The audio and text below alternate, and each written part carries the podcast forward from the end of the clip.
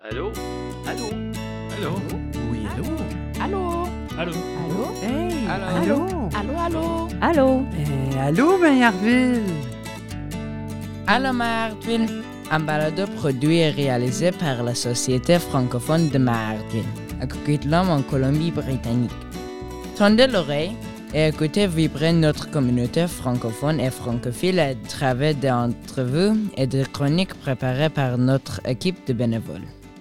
Bonjour tout le monde. En commençant, nous reconnaissons que la Société francophone de Maillardville se trouve sur le territoire traditionnel, ancestral et non cédé de la Première Nation Coquitlam.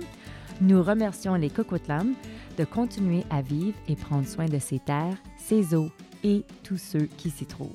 Pour les mois de juillet et à août, Allo Maillardville vous a préparé un épisode spécial d'été. D'abord, nous allons nous entretenir avec Océane Bilotet du vignoble Checkmate situé dans l'Okanagan, ici en Colombie-Britannique.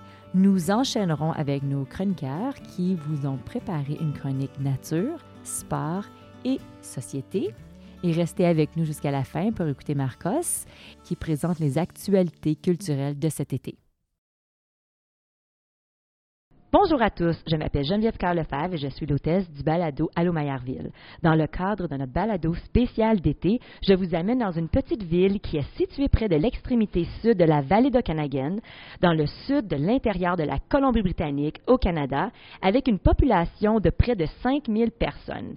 Cette ville est nommée la capitale du vin au Canada parce qu'on y retrouve de nombreux vignobles. Aujourd'hui, j'ai décidé de vous faire découvrir un vignoble qui a cinq sites viticoles différents, cinq emplacements différents, chacun exprimant son sol et son mésoclimat. Chez Checkmate, où on se trouve aujourd'hui, tout est fait à la main. Toute la gestion de la canopée, l'effeuillage et l'éclaircissage des grappes se fait manuellement pour garantir précision et douceur. J'ai l'honneur d'avoir à mes côtés aujourd'hui Océane, qui est sommelière ici à Checkmate. Donc, bonjour Océane et bienvenue au podcast de Allô Maillardville. Bonjour, merci de me recevoir aujourd'hui. Mais c'est un grand plaisir. Océane, parle-nous de cet bel emplacement où on se trouve aujourd'hui. Du coup, aujourd'hui, on se trouve à Oliver. Donc, euh, comme, euh, comme tu l'as dit un petit peu euh, avant, on est vraiment dans le sud euh, de, de la Okanagan Valley. On doit être à 30 km, de, un petit peu moins de la, de la, de la frontière américaine avec l'État de Washington. Et euh, du coup, on est euh, sur, ce côté-là, on est sur la Golden Mines Bench. Le Golden Miles Bench, oui, oui, oui, qui est un vraiment super bel emplacement. Pour tous les gens également qui sont déjà venus visiter la Colombie-Britannique, je vous recommande de ne pas manquer le sud de la Colombie-Britannique, le- de la vallée d'Okanagan. C'est vraiment, vraiment extraordinaire ici. La vue que j'ai présentement en avant de moi, là, c'est, euh, ça coupe le souffle totalement. Océane pour euh, ma prochaine question. Quelles sont les sortes de raisins utilisés ici à Checkmate? Du coup, à Checkmate, on a, on a fait le choix de- de n'avoir que deux types de raisins. On n'a que du Chardonnay et du Merlot. OK, donc que du chardonnay et du merlot. Donc, euh, en quoi le vignoble de Checkmate est différent des autres vignobles dans cette région? À la base, ben, je vais devoir partir- euh, parler un petit peu de l'histoire de Checkmate pour, euh, pour euh, qu'on comprenne pourquoi c'est un petit peu différent. Mais en fait, à la base, on a décidé de se, euh, de se concentrer sur, euh, sur le chardonnay parce que en, euh, on appartient au groupe de Marc Anthony. Du coup, on est dans le même groupe que Mission Hill, Cedar Creek, Martins Lane. Et dans les années 90, au début des années 90, en 92 exactement, Mission Hill utilisait nos, utilise, qui est présentement nos, nos vignes, et notamment notre vignoble qui est à Decleva. Euh, sur le Golden Mines Bench ici, euh, utilisait nos vignes de chardonnay et ils faisaient un chardonnay générique et en 1994 ils ont reçu euh, le, premier euh, 100 points euh, qui ont reçu le, le 100 points sur le meilleur chardonnay du monde en 1994 à Londres. Et à partir de ce moment-là, du coup, Anthony Van, Van Mal, qui est notre propriétaire, a décidé de, de mettre en avant et de mettre en valeur le chardonnay, notamment dans le sud de la Okanagan. Et euh, c'est un petit peu pour ça que euh, Checkmate est apparu. Ah, je savais pas qu'il y avait eu une belle, euh, j'imagine qu'il y a une belle médaille, un beau prix qui vient avec ça. Donc, euh, Océane, est-ce- la, la bâtisse qu'on se trouve aujourd'hui a été finie de construire, ça fait pas tellement longtemps. Tout vous dire vrai, en fait, c'est même pas encore fini. On a, on a, on a un, espace en dessous, enfin, au, premier étage, qui est encore en construction. Ça va être il me semble que ça va être euh, un, salon privé, euh, mais c'est pas fini encore. Euh, je sais que euh, cette salle où on se trouve présentement, la tasting room, qui n'est pas pour les membres, enfin qui n'est pas dédiée que pour les membres, a été finie il y a à peu près un an et demi. Et le, patio, qui est un, un espace pour les membres, que, exclusivement pour les membres, a été fini l'été dernier, début d'été dernier. Donc oui, c'est assez récent. c'est assez récent. C'est vraiment extraordinaire ici. C'est vraiment un bel emplacement. Je vous recommande de visiter ce vignoble qui est vraiment extraordinaire. Océane, je crois que tu as un vin à nous faire euh, déguster. Euh, quel est le nom, la, sorte de raisin? Et parle-nous du vin un petit peu, la description du vin. Oui, alors j'ai décidé aujourd'hui de, tester avec vous 2018 euh, Attaque. C'est un petit peu mon coup de cœur du moment. C'était pas mon coup de cœur à la base, euh, mais euh, avec la saison et la chaleur qui arrive, c'est devenu vraiment mon vin du moment. Attaque, en fait, c'est aussi le seul vin qu'on a qui est fermenté et âgé en foudre, des, gros foudres. Donc un, foudre, ça va être un peu comme une barrique, sauf que ça va être plus gros, ça va être une plus grosse contenance. Les nôtres viennent de Chablis, en Bourgogne. ils font 1200 litres, pour un foudre assez, assez conséquent, mais on peut, on peut trouver des, des foudres plus gros. Et Attaque est aussi euh, un de nos autres chardonnays qui est en assemblage. Donc on fait deux, euh, deux chardonnays en assemblage, euh, Fool's Mate euh, et euh, Attack. Et euh, Attack, c'est un assemblage de deux de nos vignobles, Jagged Rock, qui se trouve sur le Black Sedge Bench, et Border Vista, qui pareil sur, qui est East Bench. Donc ces deux endroits sont quand même assez, chauds en température. On a une, amplitude thermique qui est très, qui est très élevée. c'est pour ça qu'on décide d'utiliser des, des, Et ce qui est aussi intéressant ce que j'ai appris récemment euh, grâce à notre, euh, notre assistante winemaker, c'est que euh, pour, pour Attack, la fermentation est assez intéressante, c'est que ils rajoutent des raisins à chaque fois qu'en fait qu'ils vont, qu'ils vont faire des des vendanges, des vendanges qu'on fait la nuit et à la main. Euh, à chaque fois qu'on vendange, on va rajouter dans, dans le foudre. C'est-à-dire que ça, ça, il me semble que pour ce, ce, millésime, il y a cinq fermentations différentes entre temps.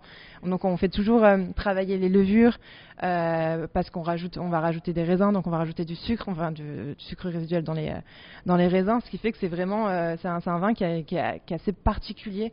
Euh, et celui-ci, euh, moi je trouve qu'il me fait énormément penser à un Chablis, euh, pas un petit Chablis, vraiment un Chablis. Il y a vraiment ce côté, une belle acidité, une belle tension, et en, tout en tout en une belle rondeur. C'est vraiment mon, gros coup de cœur du moment. Oh, wow! C'est une, une, description, c'est quasiment une, une histoire d'amour, une romance. Océane, on y va? Cheers, on l'essaye? OK. Hmm, restez avec moi.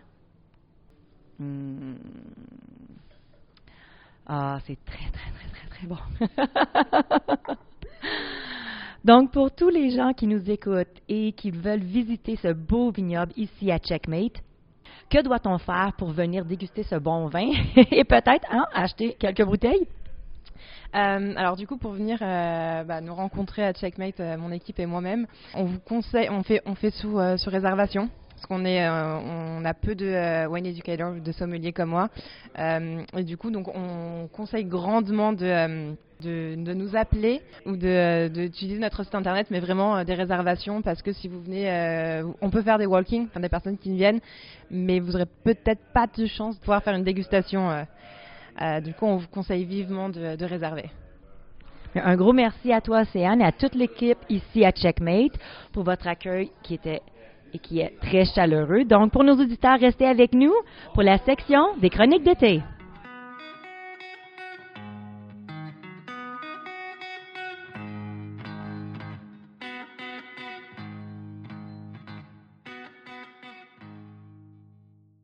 Aujourd'hui, avec moi autour de la table, nous avons Benoît Brisson, Kasra Tariri et Marcos Lebeau. Donc, bonjour à tous. Bonjour. Aujourd'hui, on commence avec Benoît. Benoît, tu vas nous parler de la fierté aujourd'hui. Oui, exactement. Avec le mois national de la fierté qui était en juin, ce fut le retour à la saison des célébrations de la fierté qui se tiennent cet été au Canada et dans la majeure euh, partie du monde occidental.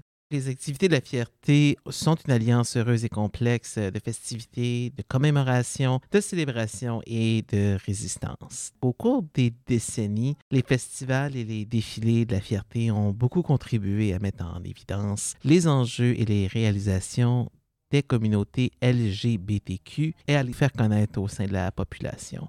Euh, les festivités cette année qui reviennent peu à peu à la normale après deux ans de pause en de la pandémie où elles avaient pris plutôt une tournure allégée, voire même hybride ou complètement numérique. Elles vont exprimer sans doute encore euh, une fierté qui n'a jamais été exclusive et continue de croître en s'établissant au cœur des luttes pour l'équité étroitement liées les unes aux autres. Cette année, de concert avec nos alliés, euh, nous accordons une attention particulière à l'intersectionnalité et nous vous encourageons à vous renseigner sur l'histoire de la lutte pour l'égalité des personnes lesbiennes, gays, bisexuels, transgenres. Alors, si on regarde ce qui se passe euh, chez nos voisins du Sud au niveau des droits des trans, des femmes qui désirent se faire avorter, le fait simple de l'éducation euh, à la vie en interdisant d'aborder les sujets euh, traitant de, la communauté LGBT auprès des jeunes dans les écoles de la Floride, il en demeure plus que jamais important de demeurer vigilant car les droits qu'on tient pour acquis ne le sont pas toujours. C'est pourquoi il est important de combattre à la fois l'homophobie, et que nos communautés et nos alliés s'élèvent contre les fléaux comme le racisme, le sexisme et le retour vers un certain conservatisme qui ne peut être que néfaste au niveau des droits des personnes en situation de minorité. En ce sens, n'oublions pas que juin fut aussi le mois national de l'histoire autochtone, une communauté qui a eu, elle aussi, plus que sa part de défis. Il ne faut pas également oublier que la crise créée par la pandémie de la COVID-19 aggrave et amplifie les inégalités. Depuis longtemps, mine les systèmes sociaux comme d'autres groupes qui revendiquent euh, l'équité, les communautés LGBT ont été frappées de nombreuses façons et de manière euh, disproportionnée par la crise en raison de ses répercussions sur les finances, l'accès à l'emploi. On peut penser au logement, les soins de santé et d'autres problèmes qui menacent euh, davantage ceux et celles qui vivent déjà de l'oppression et de la discrimination. Intéressant. Donc, Benoît, euh, où nos auditeurs peuvent-ils trouver les événements à venir? En fait, il y a plusieurs événements qui vont être à travers la province. Toutefois, j'aimerais vous partager avec vous les deux grands événements qui sont à venir. Alors, premièrement, à la fin juillet, donc du 24 au 31 juillet 2022, on parle ici de la Vancouver Pride. Ça s'échelonne sur une semaine, des activités, des ateliers, des commerçants. Et puis ensuite, un petit peu après, New West Pride, même modèle, une semaine remplie d'activités et d'ateliers. Et le Festival de la fierté de New Westminster se tiendra du 5 au 14 août 2022. Merci Benoît, excellent. On passe à notre deuxième chronique, qui est une chronique sport avec Casra. Casra va nous parler des meilleures pistes de vélo autour de Vancouver. Donc bonjour Casra. Salut Geneviève et bonjour tout le monde. Il y a beaucoup de pistes cyclables dans le Lower Mainland, mais je vais vous parler d'une piste cyclable préférée dans le Lower Mainland. Elles offrent des vues d'une beauté unique. Certaines d'entre elles sont dans des parcs, les autres sont dans le bois. Je vais d'abord commencer par le sentier de Vancouver. L'un d'eux est le parc Stanley et de la plage de Jericho. Vous pouvez marcher et faire du vélo sur le sentier de 22 km. La piste cyclable du parc Stanley est généralement proche du trottoir autour du périmètre du parc. À votre droite, vous pourrez peut-être apercevoir la ligne d'horizon de Vancouver à travers les arbres qui se trouvent entre la route et le sentier piétonnier. Vous pourrez vous arrêter pour prendre une photo au point du Lionsgate. Quelques coups de pédale plus loin, vous atteindrez le sommet de la colline. Au coin de la rue, vous trouverez un café où vous pourrez vous arrêter pour une collation ou une boisson. Après cela, tout le reste est en descendant. Le sentier passe par un célèbre monument du père Stanley, l'arbre creux. Si vous faites du vélo l'après-midi, vous hésiterez à un coucher de soleil à couper le souffle sur la baille des Anglais. Oui, c'est vrai que l'arbre creux est vraiment fantastique dans le parc de Stanley. Et ah que oui, c'est vrai que les couchers de soleil sont vraiment magnifiques à la baie anglaise qu'on appelle également English Bay. Une autre piste cyclable populaire de Vancouver est située aux abords de la plage de Jericho jusqu'à la digue de Falls Creek. La piste cyclable commence à la plage de Jericho à Kitsilano, qui est en gravier partagé avec le piéton, alors soyez vigilants lorsque vous roulez dans la région. Le long de la pointe vous partagerez probablement le chemin avec quelques oies ici et là, qui, comme nous le savons tous, sont assez vicieuses et je vous suggère de garder vos distances dans tous les cas. Mhm. Vous atteindrez le village olympique si vous continuez le long du sentier sous le pont de Camby. De nombreuses plages menant le chemin toujours propice à une pause. Une fois arrivé à l'entrée du pont Bourard, vous devrez traverser une grande montée avant de pouvoir descendre librement. Cassera, quelle est ta piste cyclable préférée dans les Tri-Cities, qui est euh, Port Coquitlam et Port Moody? Oui, ma piste cyclable préférée à Poco est la piste cyclable Trabilé. La piste Trabilé est une boucle de 25 km autour de Port Coquitlam et est l'une des pistes cyclables les plus populaires sur le continent. Elle est très sûre, pittoresque, plate et possède de nombreux points d'entrée sur des sentiers pavés et en gravier. C'est une route panoramique de, le long des rivières, des canyons, des sanctuaires et des terrains de jeu. Les montagnes sont visibles en arrière-plan. Je commence généralement à la ferme de la colonie, qui a un trajet facile et plat sur des chemins de gravier qui vous relient au centre-ville de Poco par des chemins pavés le long de la rivière. Ensuite, vous traversez à vélo des zones de jeu de résidentiel. Enfin, le sentier sur la rivière puis à travers une forêt dense. La plupart du temps, vous verrez des animaux sauvages tels que des ours noirs, des cerfs et de nombreuses variétés d'oiseaux. Personnellement, j'adore. J'aurais aimé vous dire qu'il y a une fontaine de propre le long du chemin. Il fait très chaud en été, donc si vous n'avez pas d'eau avec vous, les points sont loin et il n'est pas sûr de boire l'eau de la rivière Poco. Ce sentier est généralement assez fréquenté, alors faites attention aux autres sur le sentier, que ce soit à pied ou à vélo le long de la forêt. Il est fréquent d'observer des heures noires du côté sud de la digue en été puisqu'il y a beaucoup de bleuettes et de murs sauvages dans la région. Je n'ai jamais eu de problème en faisant du vélo et je suis toujours le premier d'avertissement pour respecter la faune. Moi aussi, Cassera, j'aime bien cet endroit-là pour faire du vélo. Et c'est vrai qu'il faut toujours euh, faire attention à la faune et aux panneaux de signalisation. C'est très important, en effet. Quand il fait beau, le vélo est une activité amusante. Nous avons une belle ville. Je suggère à tous ceux qui peuvent faire du vélo de profiter de nos magnifiques sentiers et de profiter de la nature. Merci pour votre attention et merci Geneviève. Et merci, Cassera, de ta chronique sur les pistes cyclables.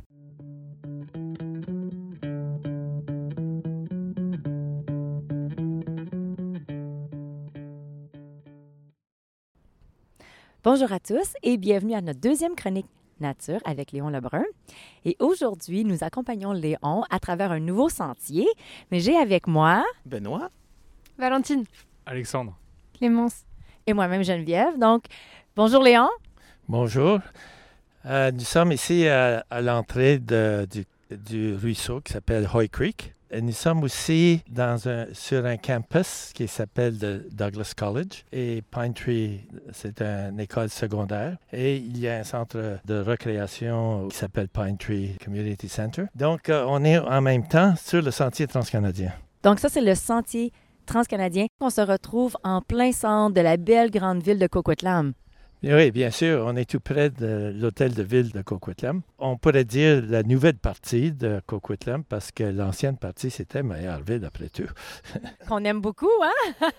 Vas-y, continue, euh, Léon. Alors, euh, pour se rendre ici, euh, il y a aussi le, le SkyTrain, la station qui s'appelle Douglas College ou Lafarge Lake. C'est une, une- une- une bonne place pour euh, commencer cette randonnée, franchement. Et ce ruisseau que nous allons suivre est un ruisseau très spécial. C'est un ruisseau qui amène euh, des saumons à partir de la mer ici. Nous allons voir ça dans quelques minutes. Parfait. On commence à marcher? Oui. Oui?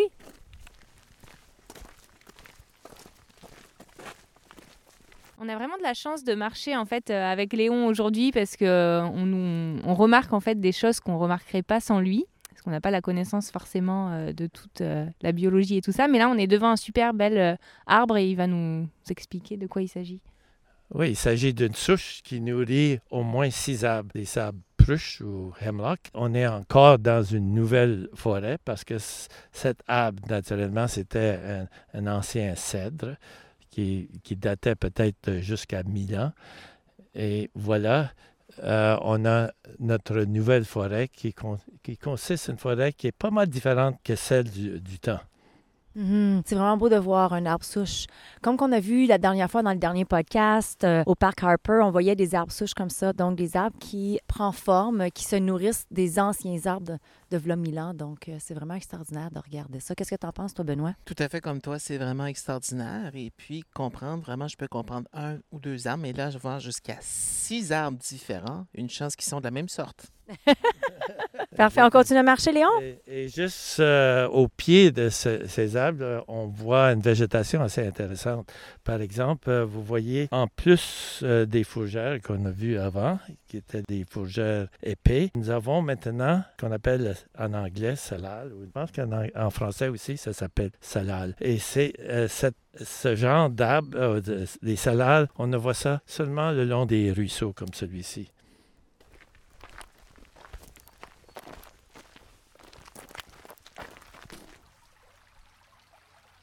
On est présentement à côté du ruisseau de Roy Creek. Et euh, Léon, tu vas nous expliquer un petit peu qu'est-ce qu'on voit autour de nous. On est à l'endroit qui est la fin du voyage des saumons qui, a- qui nous arrive ici du Pacifique. Pour se rendre ici, il faudrait qu'ils fassent un voyage d'à peu près 350 km. Un voyage de 350 km. Donc, ils reviennent ici frayés?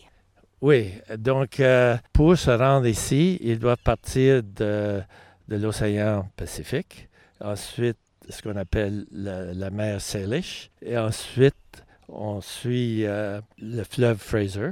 Après le fl- fleuve Fraser, il faut entrer dans la rivière Coquitlam. On va rentrer dans ce qu'on appelle le ruisseau Scott, et ensuite Hoy Creek. Et voilà un voyage de 350 km environ. Vers la fin d'octobre, si on était debout ici, on pourrait voir ces saumons qui viennent ici pour finir leur vie. Ils finissent leur vie, mais avant de finir leur, leur vie, ils pondent des œufs, c'est ça, ici?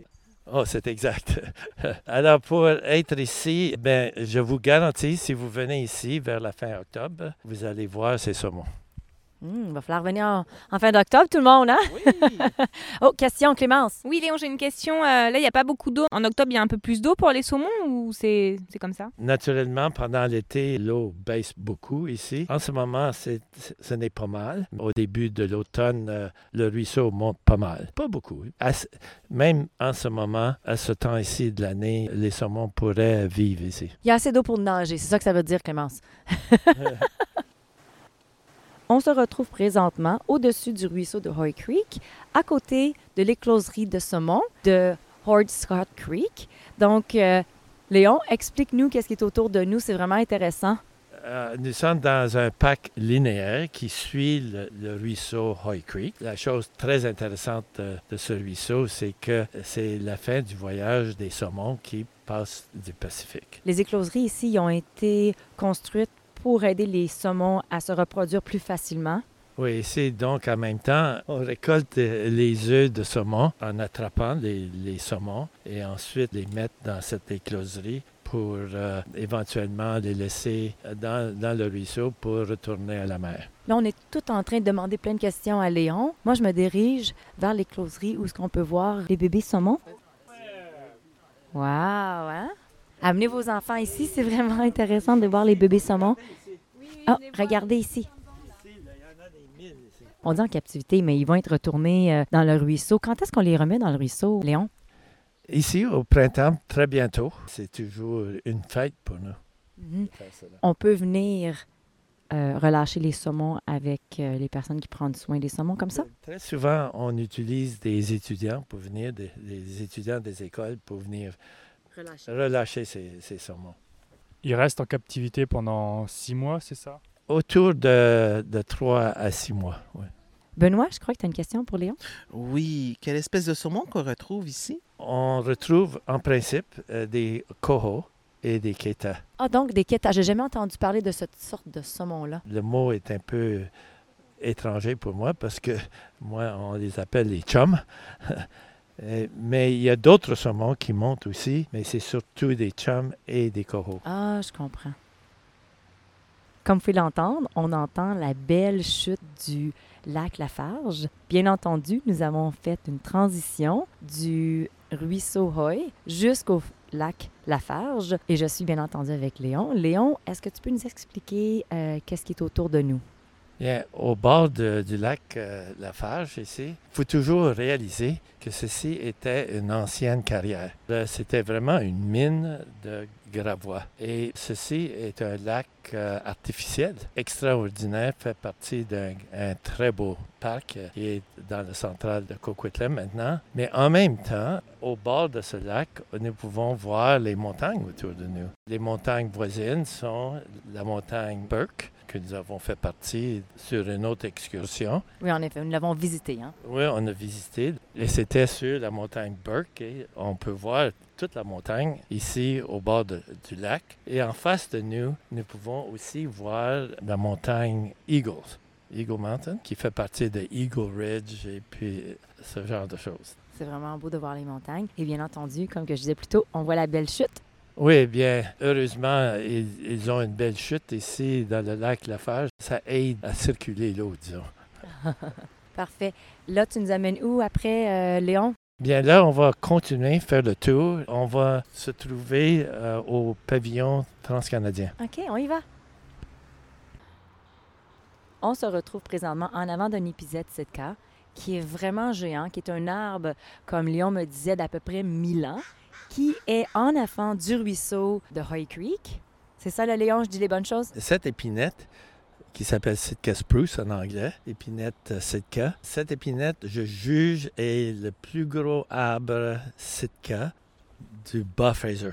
Wow. Il est localisé où si les gens veulent venir le toucher ou le voir? Il faut trouver le, le ruisseau ouais, et, et suivre le ruisseau jusqu'à comme au coin de Barnett et Lansdowne, dans ce coin-là. Souvent, les gens vont passer devant cette épinette et ne pas le percevoir. Mais c'est vraiment fantastique à voir. C'est un bois aussi qui a été utilisé dans le passé, au, au bout du 20e siècle, pour construire des avions en bois. OK, dans le 20e siècle, ils construisaient des avions avec cette sorte de bois-là. Donc, des, À cause de ce bois-là, ce bois-là, est- c'est un bois léger, mais en même temps un, un bois très fort. Et tendance à être très clair en plus. Intéressant. On continue notre randonnée, euh, Léon? Bien, en plus aussi, je voudrais mentionner que ces, ces épinettes, on les voit seulement le long des ruisseaux comme ceci. Donc, c'est des arbres qui poussent à côté des ruisseaux. Des ruisseaux ou des eaux. OK, intéressant. On y va, on continue. On se retrouve présentement dans un endroit dont la ville de Coquitlam a dû retirer plusieurs plantes qui étaient très envahissantes. Léon, c'était quoi ces plantes-là? Bien, il y avait ce qu'on appelle les euh, Japanese knotweed en anglais. Je, ne connais vraiment pas l'expression francophone pour, pour cela, mais c'est, un arbre, c'est une plante, c'est-à-dire qui vient du Japon et qui envahit le long des sentiers et sous des, des- lignes électriques surtout. Pour la raison qu'il n'y a pas d'arbres. C'est des lignes électriques ou des choses de ce genre parce qu'il n'y a pas beaucoup d'arbres là et c'est presque impossible de s'en débarrasser. Il faut les déterrer complètement. Mais ici, il y en avait aussi euh, ce genre de plantes, mais aussi c'était surtout des murs qu'on avait ici. Et c'était, mais c'est des murs env- envahissants aussi. Mais merci beaucoup, Léon, pour cette deuxième balade de ta deuxième chronique nature.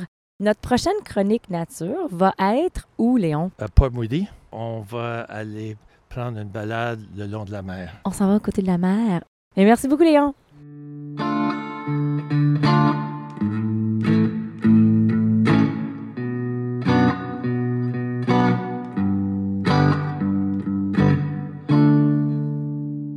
Et je me tourne maintenant vers Marcos Lebeau pour la chronique culturelle de cet été.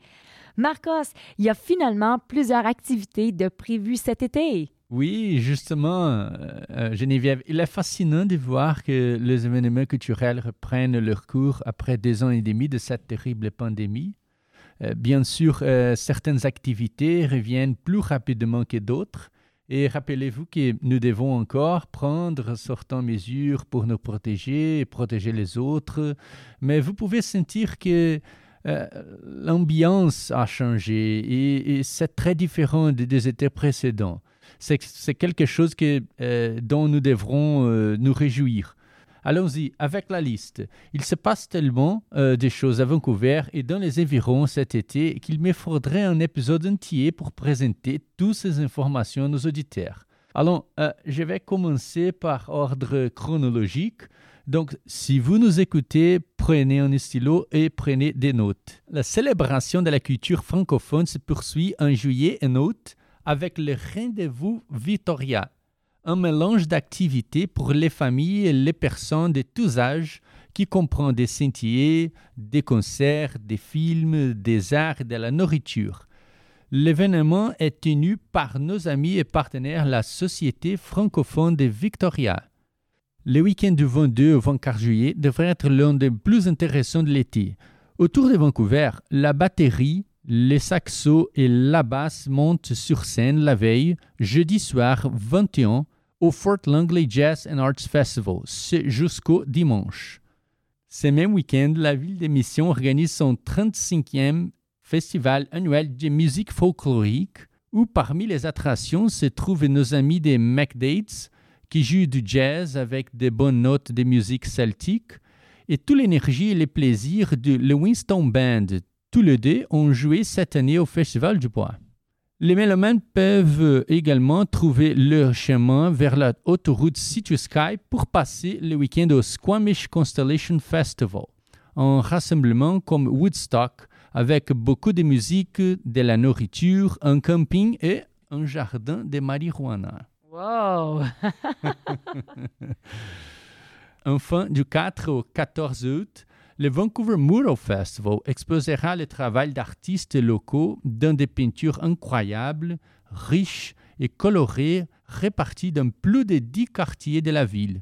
J'ai eu la chance de voir une partie de leur travail l'année dernière et j'étais émerveillé. Certainement l'un de mes événements préférés au Vancouver. Retrouvez tous les liens de ces événements sur mayerville.com. Merci beaucoup à toi, Marcos, et à tous nos chroniqueurs. Pour nos éditeurs, merci d'avoir écouté cet épisode d'Allo Maillardville, un balado produit et réalisé par la Société francophone de Maillardville et ses bénévoles, Marcos, Léon, Cassera, Alexandre, Benoît et moi-même, Geneviève. Un grand merci à Alexandre et Valentine pour le montage et Valentine également pour la coordination et une mention spéciale à Cassera pour la composition des pauses musicales.